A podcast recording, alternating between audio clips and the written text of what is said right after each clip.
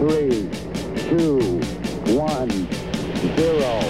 Liftoff. We have a liftoff.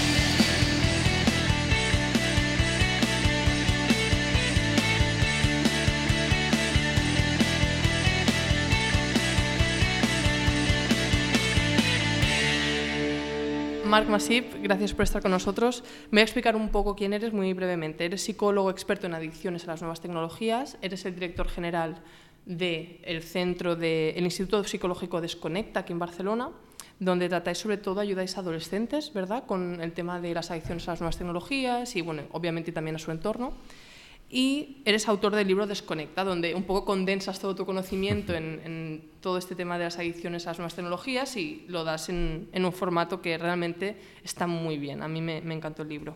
Y bueno, chuleta, ya está. Vale, pues bueno, explícanos primero, ¿cómo saber si yo, o sea, cómo puedo saber yo si, estoy, si soy adicta al móvil?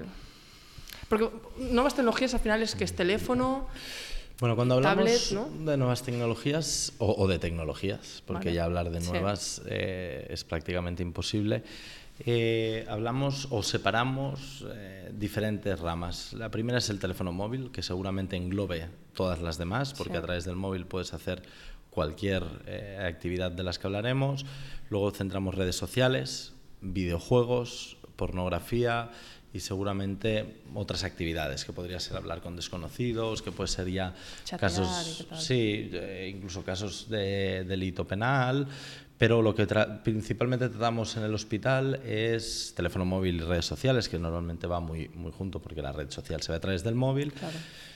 Por otro lado, que ahí trabajamos para el buen uso, ¿eh? para el buen uso de móvil y de red social, y después videojuego, videojuego que es nosotros desde hace cuatro años y ahora el 26 de mayo la OMS eh, pues lo ratificó, lo tratamos como una enfermedad, una patología eh, sin posibilidad de uso, eh, como fuera las drogas o el alcohol, y con una abstinencia total. De hecho, prohibimos el juego o que vuelvan a jugar a, los que son pacientes nuestros. ¿no? Mm. Y ahora tenemos un grupo un poco emergente de pornografía, de mm. chicos y chicas, bueno, más chicos que tienen problemas de adicción a, la pornografía. Hmm.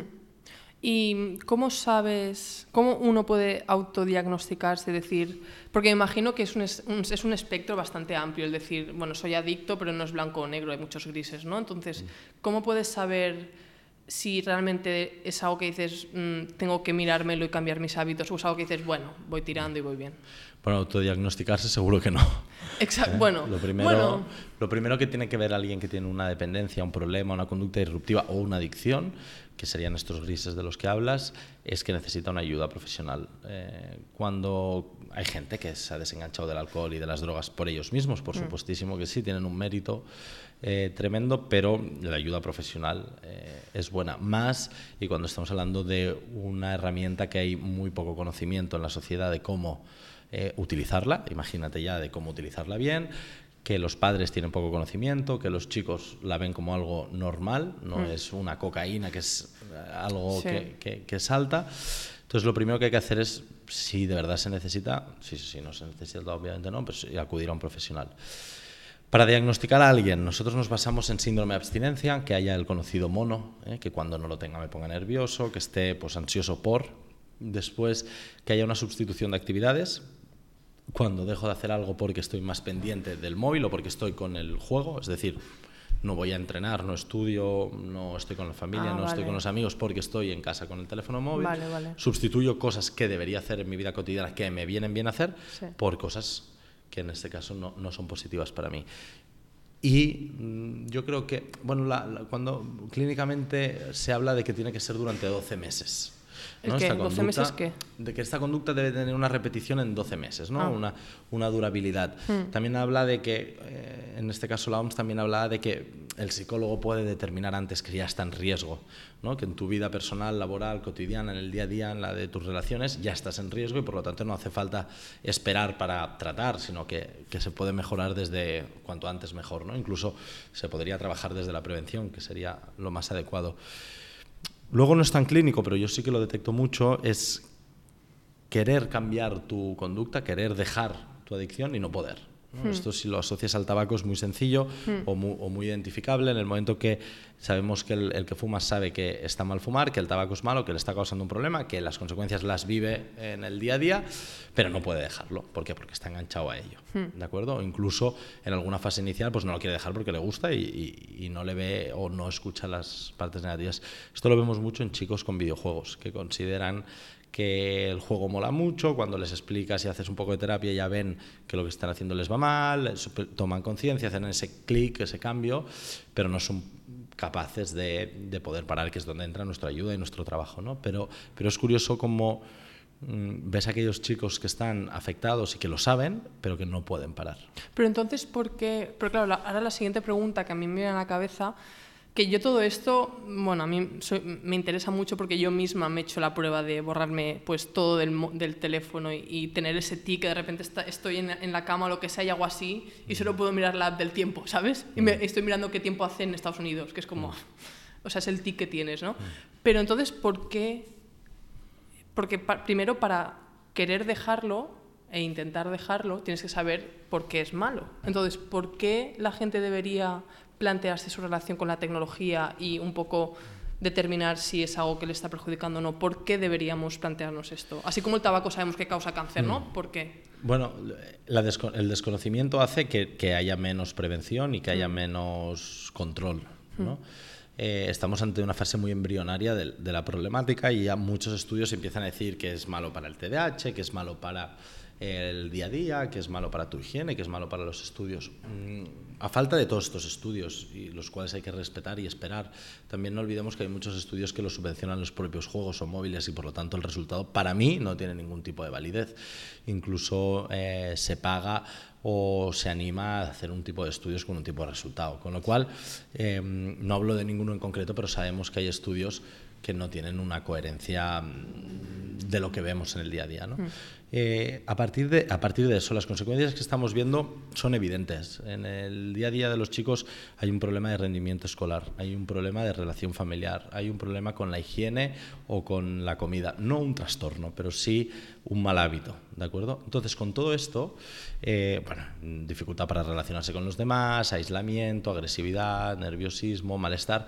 Al final, siempre que hablamos de una dependencia, que es el contrario a libertad, que es la base de lo que quiere el ser humano como animal, estamos hablando de que estamos atados a.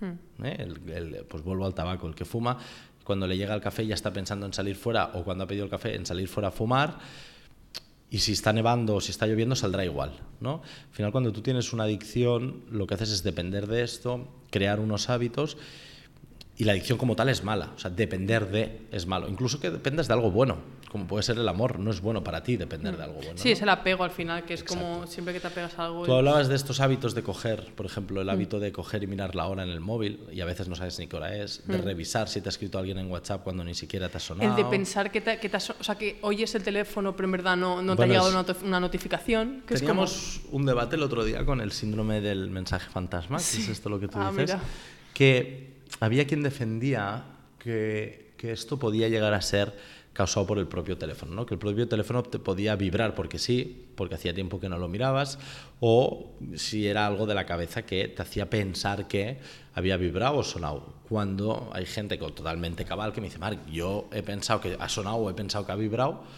pero es muy fuerte porque no era así. ¿No? Pero yo te aseguro que, que, que yo lo he notado así. ¿Qué está esto en nuestra cabeza o esto está en, en, que el móvil tiene sus propios elementos adictivos.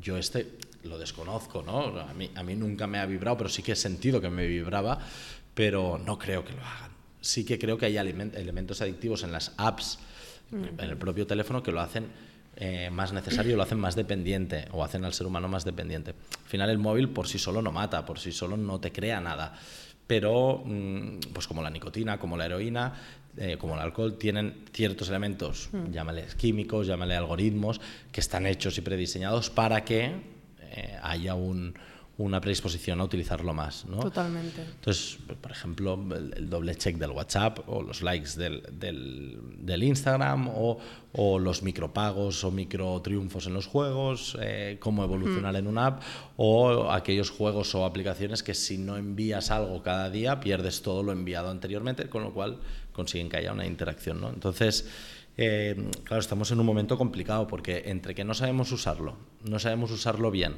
no sabemos de qué estamos hablando, ellos van mucho más avanzados seguramente unos 3, 4 años más que el conocimiento de la sociedad, ¿no? Mm. que ahora todo el mundo sabe lo que es Facebook, pero Facebook no se utiliza. Eh, entre todo esto, que no hay leyes estatales, que los componentes son adictivos, que no haya educación en escuelas, que no hay una asignatura de esto, que no hay campañas mm, o hay dos o tres de sensibilización, que la gente antes moría atropellada por un alcohólico o por alguien que había bebido y la gente muere por alguien que está mirando Instagram. Eh, entre todo esto, pues se necesita poner un poco de orden, un poco de orden tanto al nivel legítimo como sobre todo a nivel social. Y a nivel social hablo de que el muro de Berlín pues lo tiró el pueblo, ¿no? Entonces, eh, el pueblo también se tiene que revolucionar un poco ante, ante lo que está pasando. No es que el tabaco sea malo y entonces lo prohíbo en sitios públicos porque está demostrado. Es que la gente no quiere que el humo le moleste, ¿no? Hace pues nada, hace ocho años habían anuncios de tabaco, hace doce habían anuncios de tabaco. Sí, pero también el conocimiento tiene que llegar. Es decir, yo creo que a mí, por ejemplo, personalmente, vi una TED Talk, una charla TED, porque había un chico que trabajaba en Silicon Valley que se llama Tristan Harris o algo así, lo pondré en el show en las notas, que este, este chico había estudiado en Harvard o por ahí, una, universidad muy top de Estados Unidos. Había estudiado ingeniería de la psicológica, básicamente ingeniería de la persuasión o algo así tecnologías de la persuasión. Acabó trabajando, fundó una startup, se la compró Google, acabó trabajando en Google, trabajó en, en, Gmail y en todas las aplicaciones de Google. Él mismo empezó una campaña porque se dio cuenta de lo que estaba haciendo Silicon Valley, no a Estados Unidos, a 5 billones de usuarios que tiene Google o los que tenga en todo el mundo. Y este tío decía que los de Silicon Valley, que no es una cosa que digas, es que la gente tiene poca poco control, no, no, que los de Silicon Valley se iban a Las Vegas a hablar con los de las tragaperras para coger las prácticas para meterlas después en las apps. Por eso, por ejemplo, Instagram y Google tienen que si tiras para abajo te sale la ruedita a ver qué hay nuevo. Y él decía, eso es, un, es una slot machine, que es una tragaperras. Eso, o sea, todo eso, nos pensamos que, que Silicon Valley son como los cuatro frikis que están ahí con el ordenador, pero en verdad, o sea, son gente que te están creando apps y todo para que tú estés ahí, porque al final la, la atención, o sea, el cliente de Facebook no es tú, ni yo, ni Laura que está aquí. El cliente de Facebook es los, los anunciantes. Entonces, claro, a mí fue eso que dije, wow. Entonces, por una parte, me despertó un poco esto, alguien de dentro que dijese, oye, no, no, que, esto realmente está, está sucediendo y es por esto. Y después, un autor, entre ellos tú y tu trabajo, y después un autor en Estados Unidos que se llama Cal Newport o algo así, que habla de deep work, de todo esto, de cómo em, las tecnologías ya no te dejan tener una, un trabajo de tres horas de, profundidad. Yo recuerdo cuando llegaba de entrenar en el bachillerato que me decía, voy a estudiar biología. Y estaba tres horas estudiando, tres horas. Ahora cuando intento escribir un correo un poco largo, se me hace una montaña. Y fueron estas dos cosas que fue como, wow, quizá, y yo no me considero una persona súper activa en las redes sociales, y pensé, wow, tengo un problema. Entonces yo creo que sí, o sea, es muy importante lo que tú dices de la sociedad, pero primero tiene que haber como una iluminación del individuo, primero, ¿no? De decir, hostia, yo que no me considero una persona pues que esté mirando porno, jugando a, a tragaperras todo el día, y tengo un problema con, con las redes sociales. Pero lo de las máquinas tragaperras... Eh es cierto, yo, yo, yo he leído mucho sobre ello. Curioso que también leía que los hijos de los de los founders en Silicon Valley. De Silicon Valley estudian con, con, papel y bolígrafo. Como, Van a escuelas de tech free. Como aquí, ¿no? Totalmente. Pero yo creo que ellos es el narco, ¿no? El, el, que sabe que tiene que vender cocaína, pero no la toma, ¿no? Que dicen que es el, el, el narco bueno, ¿no? El que, el que no prueba el producto. Pero. Eh, más allá de esto, que, que, yo lo veo no respetable para la sociedad, pero bueno, al final no, no, no es un indicativo de buena o mala persona, eh, es evidente que está pasando. Entonces, ya no es solo eh, que toda la sociedad se revolucione y salga a la calle, es que si tú le sacas el móvil a tu hijo y se pone como una moto, es lo mismo que sacarle la cocaína al que va a snifar una raya. Que si los niños están utilizando el móvil, sobre todo en la cama, en su habitación, o en el baño es lo mismo que hace el que se va a drogar y se esconde y no quiere que sus padres le vengan con el rollo de que la droga es mala. Eh, es un tema de que las señales del día a día. Eh, el otro día leía que un psicólogo eh, me decía, mm, obviamente por redes sociales y no en persona, que es la moda actual de, de crítica cuando no es constructiva, que si no está eh, demostrado científicamente o no hay un estudio científico, eh, no es psicología, es pura habladuría, ¿no? Bueno, pues entonces eh, este señor se va a quedar en lo que vayan estudiando los demás o él mismo, pero no saldrá a la calle, porque cuando yo veo centenares de jóvenes en una redonda en silencio mirando el móvil y sin hablarse, cuando veo a padres y madres discutir constantemente con sus hijos, cuando veo a parejas que se ignoran, cuando veo todo lo que pasa a través de una pantalla, porque es más fácil que hacerlo en el cara a cara, si a esto no le vamos a poner nombre, porque simplemente no ha llegado el estudio que lo haga, porque no hay gente con lo, dinero suficiente para hacer estudios de muestra de calidad, o porque simplemente vamos a esperar que lo haga otro, bueno, pues o porque no ha venido a la clínica con los 300 pacientes que tenemos. O porque no te ponen una multa. Sí, exacto, ¿no? Entonces, eh, eh, yo creo que, que, nos hemos de mover todos, pero hay dos movimientos, ¿no? El, científico, el legal, el, legítimo, el, el, legislativo, pero el movimiento humano. Y el movimiento humano tiene que ver que si en los años 50, 60 eh, alguien se metía un chute de no sabíamos qué y era la rehostia, porque la heroína la, te la metes y tienes un viaje espectacular, eh, pues no pasaba nada y entonces la gente se iba muriendo. Entonces dije, bueno, quizás la heroína es mala, entonces no, vamos a ver qué es esto, vamos a prohibirlo y no, y se iban a un descampado. Mm. ¿eh? no, bueno, comparo plenamente la droga con, con las, las, las, pantallas eh, en sus efectos, ¿no? Seguramente no, en, no, no tanto en lo que te produce en el cuerpo, que, que, también, porque la droga no mata, al final lo que mata, quizás el LSD sí que puede tener un riesgo más de primeras, pero la droga al final no mata, mata el consumo de la misma de forma repetitiva, ¿no? Eh, para hacer la forma repetitiva hay que probarla una vez y por lo tanto no te la juegues a probarlo porque te puedes enganchar, ¿no? Pero la droga en sí no mata, tampoco se mete en tu cuerpo, la tienes que, mm. hacer, introducir tú, ¿no? Eh, con el móvil es lo mismo. Que no hay ninguna, no hay ninguna diferencia eh, en que la droga te puede hacer depender de ella, en que te puede poner nervioso, ansioso, depresivo, frustrarte, afectarte en tu vida día a día, incluso llegar a la muerte, como pasa con el móvil, a través de suicidios, que están habiendo muchísimos mm. más de los que nos imaginamos en España a mm. nivel adolescente. Todos los suicidios adolescentes de estos años han tenido un, un antecedente tecnológico, ya sea en, modo de despedida o de reproche, o una parte del ciberbullying, que, esto ya sería un tema más extenso. Y por otro lado, me, me hablabas del, del eh, un poco del oscuro que hay ¿no? en, eh, en, todo esto de las redes y que, y que nos damos cuenta pues, de que estamos al final un poco condicionados por un gran lobby económico. Exacto, eso es. O sea, al final lo que quieren es tu atención, porque es, lo, es su modelo de negocio. Por no sé si la atención o la información. yo diría ambas cosas. En teoría, lo que es más transparente es que quieren tu atención, porque si van a poner publicidad, o sea, eso es de cajón. Pero para poner publicidad necesitan saber qué te interesa. Claro, es cierto. Déjame pensar. Claro, sí. Entonces, necesitan tu atención y a la vez necesitan tu información para darte publicidad. No la necesitan la atención porque te la, te la consiguen ellos. Es decir, antes ponías una marquesina de un anuncio de ropa. Bueno, seguramente, no lo desconozco, pero seguramente el que ponía los primeros anuncios pensaba, es una buena zona, pasa mucha gente, aquí lo verán, mm. eh, es una zona socioeconómica que me interesa o demográficamente aquí hay... Mm, no, seguro que fue evolucionando. Ahora un, un anuncio de cualquier tipo, ya no te digo de televisión, eh, que hay un prime time, etcétera, eh, o de radio, cualquier tipo de anuncio, y si nos vamos al de las pantallas, está ultra mega estudiado. Es decir, a mm. mí me meto en una red social, no me va a parecer lo mismo que a ti, no. seguro. incluso, incluso, fíjate si no necesitan nuestra atención, que ellos ya nos escuchan. Mm, yo el otro día estaba hablando con mi pareja de irme a México y por la noche me salían hoteles de México. ¿De acuerdo? Eh, ya no es un tema de que Alexa escucha, es un tema de que el micro del móvil escucha. Ya no es un tema de necesitarnos que estemos ahí, es un tema de que ellos saben que lo que van a vender te va a interesar, o por lo menos te va a sonar, y que por lo tanto eh, a su cliente se lo van a vender mucho más caro.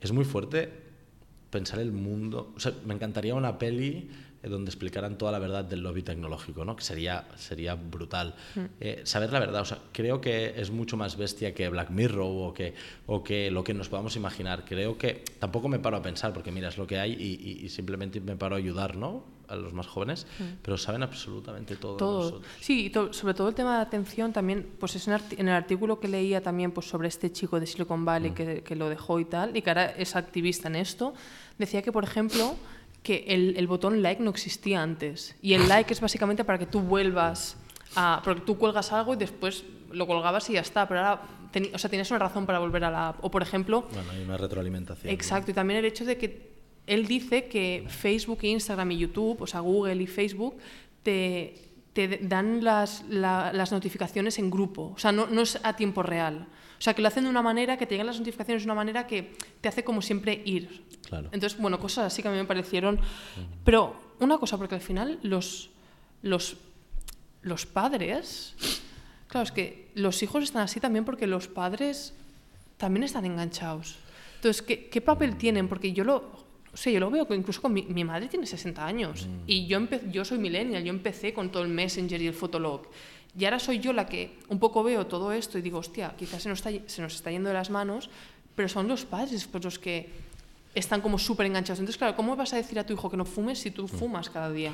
Bueno, explicándole que es malo. No, no, no, no, no le veo tanta la, mm, la relación porque entonces acabaríamos con generaciones con todo el mundo con anorexia, todo el mundo con adicción, ¿no? Eh, yo sí que soy nosotros, ahora, ahora iré al apartado padres, ¿eh? pero yo sí que creo en la persona individuo con la libertad.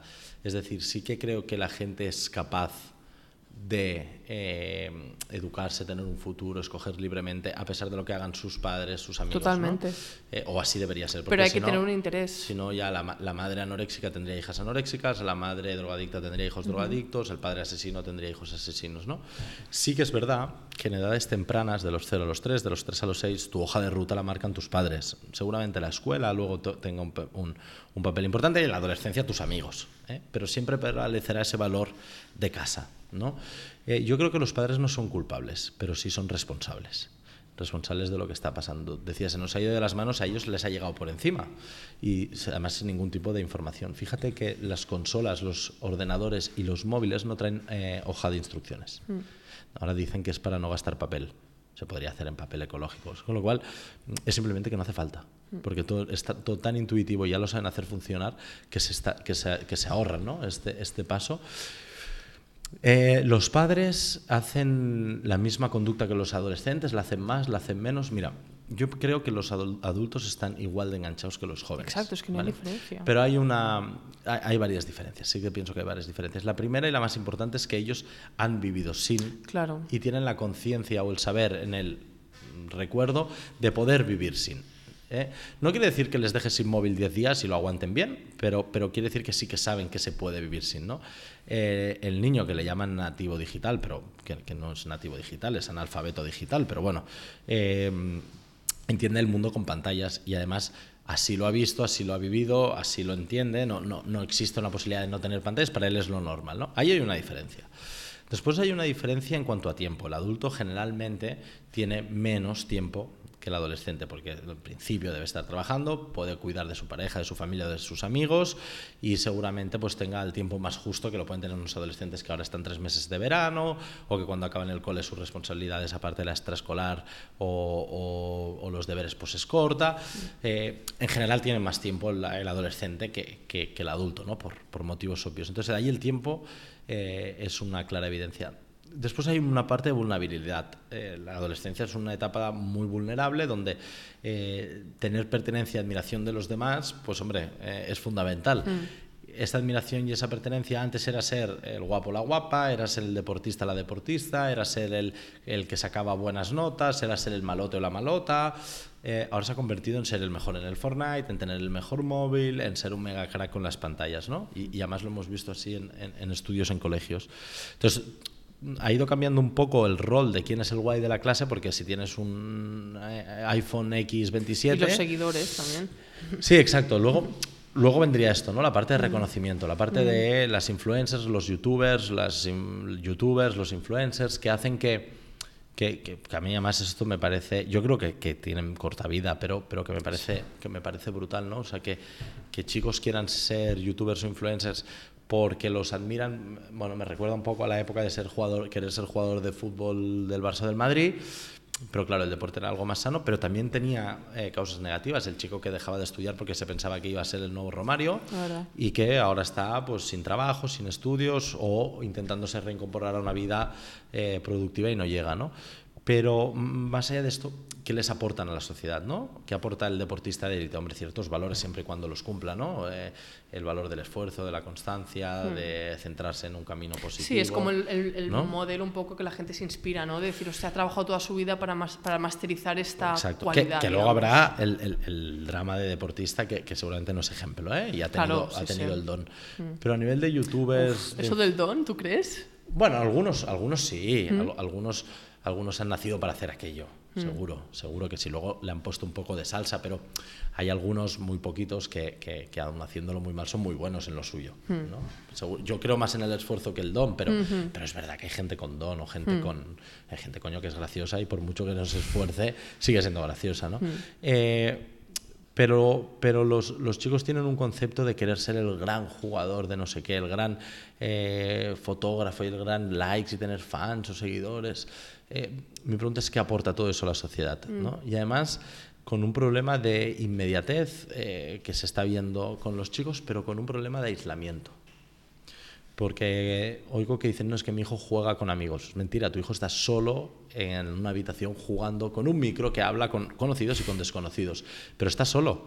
No es que mi hija hace fotos y tiene muchos seguidores y entonces ya me, ya me recuerda que el padre que quería que su hijo jugara en primera división para solucionarle la vida, pero, pero hace, solo hace fotos y solo las cuelga y demás, ¿no? Y todo lo que vive esa chica cuando una foto, o ese chico, ¿eh? cuando esa foto no le gusta, cuando esa foto no tiene los likes que pretendía, la frustración al borrarla o al colgar otra, cómo va subiendo el nivel de tipo de fotografías en el, en, el, en el, ámbito que te muevas para tener más seguidores, lo que puedo llegar a hacer para eh, que la gente me admire y demás, las dificultades que tengan relaciones luego sociales, la falta de autoestima que me pueda provocar todo esto y cuando todo esto pete y todo esto acabe, mm, ahora decían que, bueno, ya, ya en Canadá lo están haciendo, que Instagram quita los likes. Mm. Eh, vamos a ver, porque claro, quitará los likes y pondrá otra cosa, ¿no? Y, no estamos, no, no, me cabe duda que esto, ahora dicen que lo han hecho para que la gente no esté tan pendiente, pero bueno, ya pondrán otro pendiente, ¿no? Eh, pero me preocupa, porque esto petará, esto un día acabará, ¿no? ¿Qué hará esta gente? Porque esta gente en dos días son adultos y en tres son abuelos, mm. Con lo cual son los que construirán el futuro, ¿no? Eh, no sé si seremos mudos sordos, eh, si tendremos el, dedo reforma, eh, deformado, si los cascos nos habrán dejado sin capacidades, si no podremos hablar cara a cara porque es mucho más fácil hacerlo a través de una pantalla. No sé si harán el amor por Snapchat, no lo sé, pero, pero, pero sí que me preocupa esta cobardía que les, que les genera todo esto. Totalmente. Sí, a mí también eso es una cosa que que sí, o sea, es, un poco la incertidumbre esta que va a pasar. A mí, una de las cosas que, que más me, me, preocupa, y sobre todo, sobre todo en mi generación, ¿no? que yo ya pues, llevo cuatro años en el mundo laboral, entonces siempre está la generación millennial de qué hago con mi vida, no, no tengo un propósito y tal. Y a mí lo que me he dado cuenta, y es totalmente experiencia personal, ¿eh? pero hablando con mis amigas que me dicen, sé, pues el trabajo no me gusta, no sé qué hacer con mi vida, y pienso es que hay tanto ruido a nuestro alrededor, o sea, el hecho de decir, deja el móvil, vete a pasear, ¿quién eres? Estate contigo mismo, porque si no estás contigo mismo y no eres un poco, tienes una disciplina para tapar el, ruido de tu alrededor, de Instagram, tal, que ya no es, antes ibas al colegio, llegabas a casa estabas solo y ya está. Ahora no, ahora es constante. Entonces, yo, una de las cosas que a mí más me preocupan también es ese, esa como ese problema un poco metafísico, espiritual de decir, no sé quién soy. Es que es normal, es que llevas toda tu vida con inputs de todo el mundo y al final pierdes como la conexión con tu voz, ¿no? Decir, o pues tengo interés en esto, voy a probar. Tengo y después está una cosa que te he visto hablar mucho a ti, que es el FOMO, ¿no? El fear of missing out y también el hecho de la comparación de, hostia, quiero probar esto, pero claro, es que aquella persona es súper buena, yo nunca voy a llegar. Entonces, es un poco, a mí me da mucho miedo y mucha pena el tema espiritual de conectar con uno mismo, decir qué quiero ser, qué persona quiero ser. Mira, el otro día tenía una chica que me decía que estudiaba con el móvil, estaba obviamente sacando malas notas y después de hacer la reeducación, toda la parte de psicológica, eh, la parte emocional, la parte de, eh, de reeducación académica, se le prohibió usar el móvil estudiando creo que es algo que el sentido común lo marca. ¿no? No es que lo necesito porque los apuntes están ahí, bueno, es que el problema es que no tomo apuntes en clase. No es que los chicos eh, de clase nos pasamos los ejercicios y entonces uno hace del 1 al 15 y yo del 15 al 30, entonces los cambiamos. Bueno, es que el tema es que has de hacer del 1 al 30, por eso el profesor te lo manda, ¿no? Vale, vale, vale, vale. Bueno, eh, los dos primeros días parecía que bien, el tercero vino llorando. Marc, eh, no soy capaz de estar estudiando sin el móvil porque estoy pendiente de que si va a pasar algo en el móvil mientras yo estudio. El, síndrome, eh, el, FOMO, ¿no? Entonces, mm, creo que me estoy perdiendo algo. Vale, y cuando lo has comprobado, ¿te has perdido algo? No, pero no puedo. Entonces yo me veo como terapeuta en la disruptiva de decir, o no estudias eh, porque estás con el móvil, o no estudias porque no tienes el móvil. Pero el resultado es que no me estudias. ¿Qué hago? ¿Te dejo el móvil y me prometes estudiar? Bueno, empezamos obviamente pues con no móvil, pero sí yéndolo a revisar, aún y así su ansiedad eh, era creciente por minutos, y luego hubo una rehabilitación total de decir, bueno, pues en este caso sí que vamos a eliminar el móvil y te tendrás que trabajar tu frustración de lo que pueda estar pasando y punto, porque si no, es que no vas a poder hacer nada en la vida si no tienes el móvil al lado y cuando lo tienes al lado tampoco eres eficaz y eficiente y por lo tanto no vas a tener trabajo nunca, ¿no? Pero fue curioso pensar eh, cómo sufría, porque no era una chica que quisiera engañar o quisiera mentir, sino que de verdad eh, lo sufría enormemente. ¿no? Eh, esto me dio que pensar. Eh, después por la... Me has preguntado o, me comentabas al final...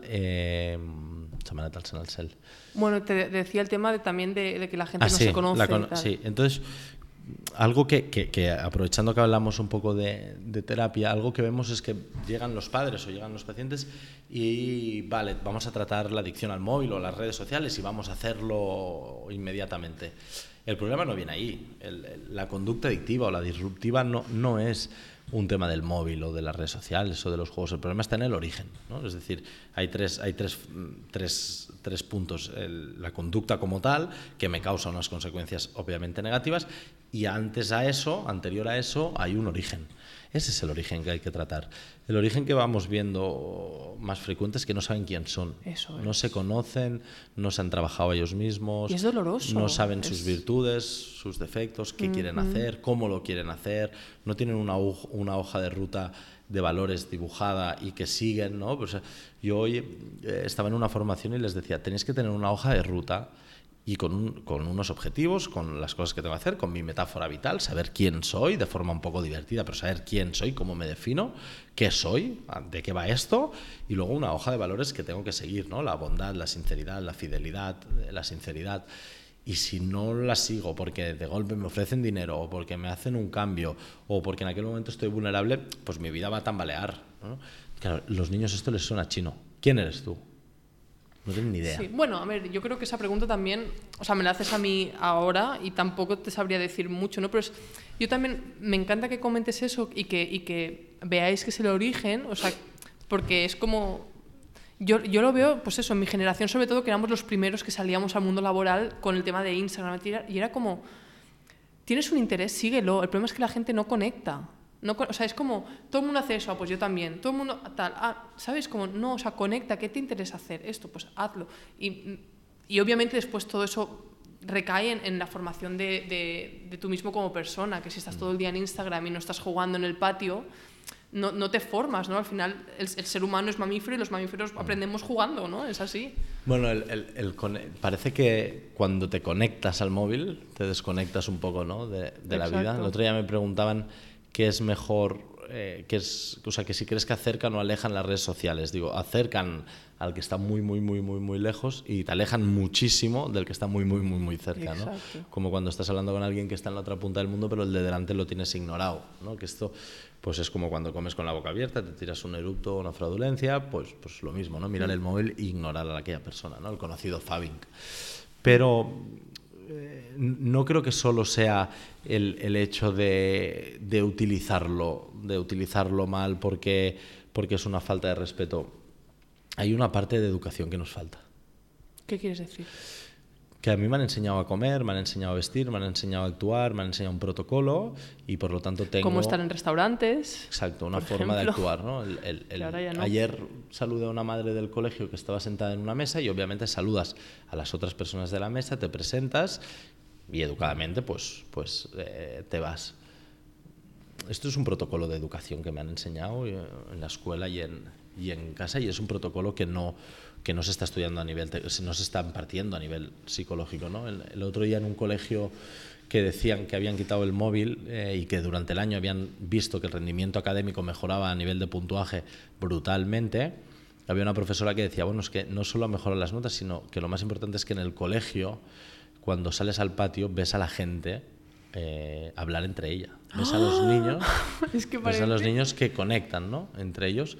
Y... o sea, es tan estúpido que, que, es muy fuerte. Ya, pero eh, eh, ves a un patio de colegio donde haya teléfono. claro, claro, por eso digo, o sea, eso se lo dices a, a, mi abuela o a tus abuelos y es como, ¿cómo?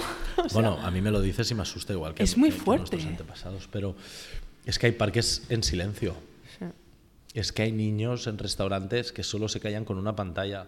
Es que hay madres que dan de mamar con una pantalla. Es que hay madres que me cuentan que le dan de comer a su hijo o a su hija con el móvil de fondo porque si no, no comen. O sea, la estimulación que recibe aquel cerebro de recompensa es brutal. Entonces, ¿qué hacemos con todo esto? Ahora, obviamente el problema que hemos estado hablando es, es, es importante. Entonces, ¿qué hacemos? Ya sea sobre todo quizá los chavales, ¿no? Bueno, y también los padres, o sea, ambos tienen un papel importante, pero ¿qué haces cuando tú eres... Claro, yo, no, yo no he vivido toda mi vida con tecnología, pero un adolescente ahora con tecnología dices, vale, quiero cambiar esto. Si a mí ya me cuesta y... Mm estoy en el mundo laboral y tengo 26 años, ¿cómo lo va a hacer una persona que está en el instituto y tiene 16? A través de la educación y la formación. ¿Cómo se puede hacer? Y es responsabilidad nuestra. Se ponen leyes estatales, igual que se ha puesto con el tabaco. ¿Ves algún chico sin casco por la calle? No. Todos llevan casco. Porque la ley lo dice así y porque además se les ha demostrado que caerse con la cabeza en el suelo te puede matar. ¿Ves a chicos fumando en centros públicos? No. En el cine nadie fuma, en las bibliotecas nadie fuma, en los restaurantes nadie fuma. Si quieres fumar, te vas fuera y respetas estos espacios, porque la ley lo marca así. Entonces, eh, no es ir eh, todo a lo que diga la ley, porque, porque incluso algunas leyes seguramente mm, con toda la buena fe pues quizás no funcionen bien, pero si había una ley eh, de poder conducir bebido y moría gente, que era la primera causa de accidentes en España, se ha puesto serio el tema del carnet, de las, de las multas, etcétera, y hemos reducido enormemente los accidentes y muertes por, por el alcoholismo o por conducir bebido.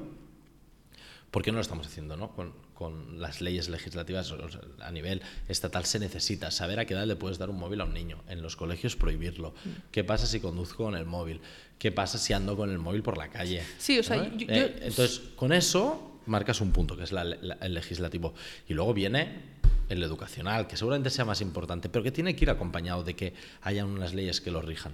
Ya, pero si, si, si, perdona que te corte, pero sí, claro, si confías en la ley, o sea, en, ya habían, antes de que se pusieran, antes de que se aceptase que el tabaco causaba cáncer, salieron como 7.000 estudios. 7.000 mm, estudios desde los 1920. y antes de que pusieran en la cárcel a hombres que pegaban a mujeres, murieron muchas Exacto, entonces, ¿hasta qué punto? O sea, sí, o sea, obviamente hay que presionar y hay que hacer presión a la ley, pero yo creo que... Las leyes nacen de una necesidad. Exacto, entonces, ¿en qué o sea, y también se respetan porque en casa tu madre te dice no fumes o te dice ponte el casco porque te vas a matar. Mm. Entonces, ¿cómo, ¿cómo se puede yo veo súper importante. Los adolescentes hacen más caso a la ley que a los padres, ¿eh? Sí. Vale. Pero el problema es que ya no es un problema solo de adolescentes, yo lo veo en, todo el mundo. O sea, si el señor del Senado cree que, pues yo qué sé, eh, la tauromaquia es aceptable, pues se va a aceptar. O que fumar en los restaurantes es aceptable, se aceptará. Entonces, ¿hasta qué punto, hasta qué punto o sea, aparte de lo de la ley, que sí, que obviamente, pero siempre, históricamente se ha visto que la ley siempre va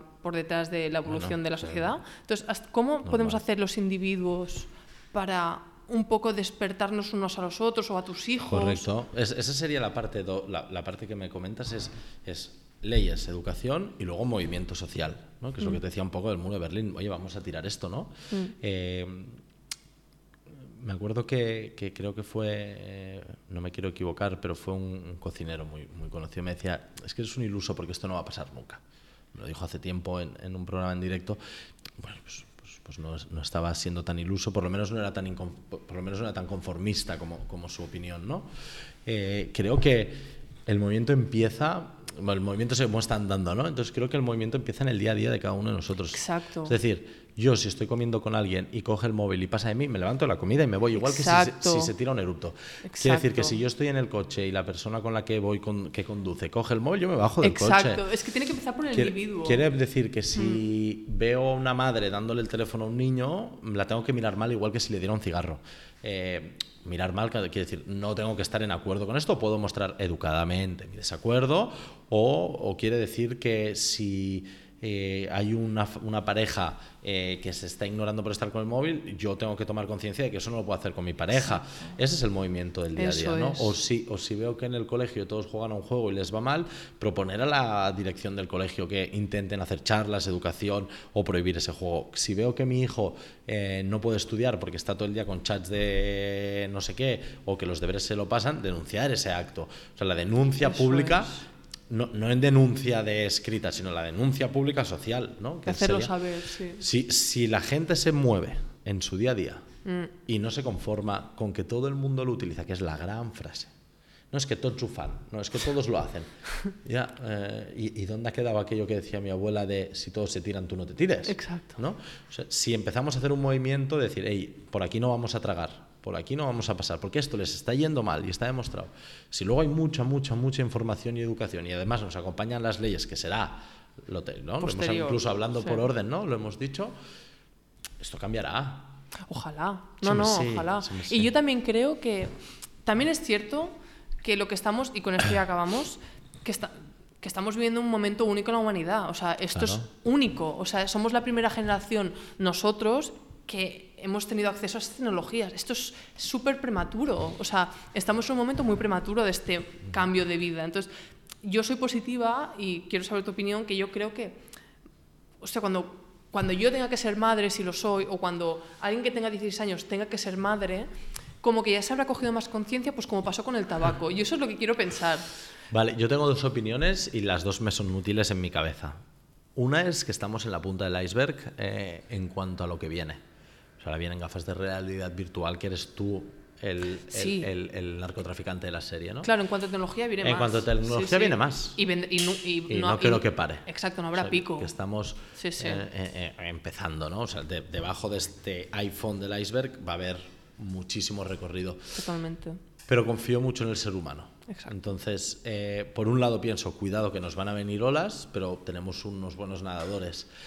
por ejemplo, lo veo muchísimo en la igualdad de sexos en los colegios, cuando hablo con los chicos, creo que hay una conciencia social eh, de la igualdad, ¿no? En este caso, hacia la igualdad de la mujer con el hombre, ¿no? También es verdad que luego ves estudios que no es así, que hay un control a través de las redes de los chicos con las chicas o que eh, desde el caso de la manada han habido más de 100 casos de violación en grupo y todos eran menores o el 90% eran menores. Entonces te, te, asustas, ¿no? Y piensas, ostras, pensaba que sí que íbamos hacia aquí seguramente vamos hacia aquí, pero veníamos de muy atrás, ¿no? En el caso del machismo. Eh, entonces hay muchos momentos que veo los chicos con conciencia, cuando se van 15 días de campamentos, cuando no están con tecnología, cuando les das la charla, pero es tan potente cuando de repente vuelven a conectarse. Es que es el entorno. No, pero no, no, o sea, vuelven de colonias. Han estado 15 días eh, eh, sin móviles, mm. tan fantásticos. Mm. Llegan a su casa ellos solos y se conectan. Ya está y de golpe y porrazo has perdido todo el trabajo hecho. Hacen una charla, tienen claro que no han de enviar una foto, que no sé qué, que no sé cuántos, y al cabo de 15 días lo hacen y así me lo explican, ¿no? Entonces, ¿qué potencia tiene todo esto que tiene entre las manos? ¿Qué falta de todo lo que hemos hablado? Pero obviamente soy positivo en pensar que el ser humano siempre va a ser muy superior a lo virtual y que vamos a ser capaces de dar un pasito atrás en lo tecnológico para avanzar tres en lo humano. Soy optimista, claro, en esto, pero desde luego con las premisas que hemos hablado, movimiento social de día a día, eh, educación, formación y leyes. Si no lo veo difícil, claro. Muy bien. Muchas, muchas, muchas marcas, gracias, iba a decir. Muchas marcas. Muchas, muchas gracias, Marc, por tu tiempo. No te quiero coger más tiempo. Y nada, em, te, seguiremos, te seguiremos en la pista. Yo recomiendo tu libro, a mí me ha encantado y creo que es, es pionero en, este, en España, sobre todo en este tema y creo que es algo muy importante si, si eres madre, si te das cuenta de que tienes un poco una, una dependencia de las tecnologías, leer un libro, al final es educarse, ¿no? Es el individuo, te tienes que educar y tienes que tomar responsabilidad en tu vida. Incluso escuchar opiniones que no, que no compartes o que no compartías, modificarlas. el otro día oía, no me gusta este conferenciante, y le dije, pues tienes que ir porque vas a aprender un montón, ¿no? A lo mejor de lo que no, de lo que sí. Y, al final leer, eh, compartir momentos, conocer a gente hmm. te, da, te da un conocimiento global eh, que no olvidemos que el conocimiento pues, es el origen de la libertad y por lo tanto te hace más libre y seguramente más feliz. Muy bien, muchas gracias. A vosotras. Una última cosa antes de iros, si queréis más información sobre el invitado de este episodio o queréis recuperar algunos de los libros o personas que se han mencionado en este episodio, podéis ir a mi web irenesango.com barra podcastmentores y ahí encontraréis las notas de cada episodio, incluido este, y ahí podréis ver toda la información que se ha dado en este episodio. Y también os animo a que, si queréis, por supuesto, que os suscribáis al podcast porque así recibiréis notificaciones cada vez que cuelgo un nuevo episodio y también os los podéis descargar al teléfono, así los podéis escuchar sin internet, que eso siempre está muy bien. Y también estoy abierta a sugerencias, es decir, si alguien quiere que traiga el podcast a un invitado en específico, me lo podréis decir por Instagram, mi perfil es Irene Sango y allí es donde estoy más activa y podéis conectar conmigo allí. Y nada más, esto es todo, gracias por la escucha y hasta la próxima.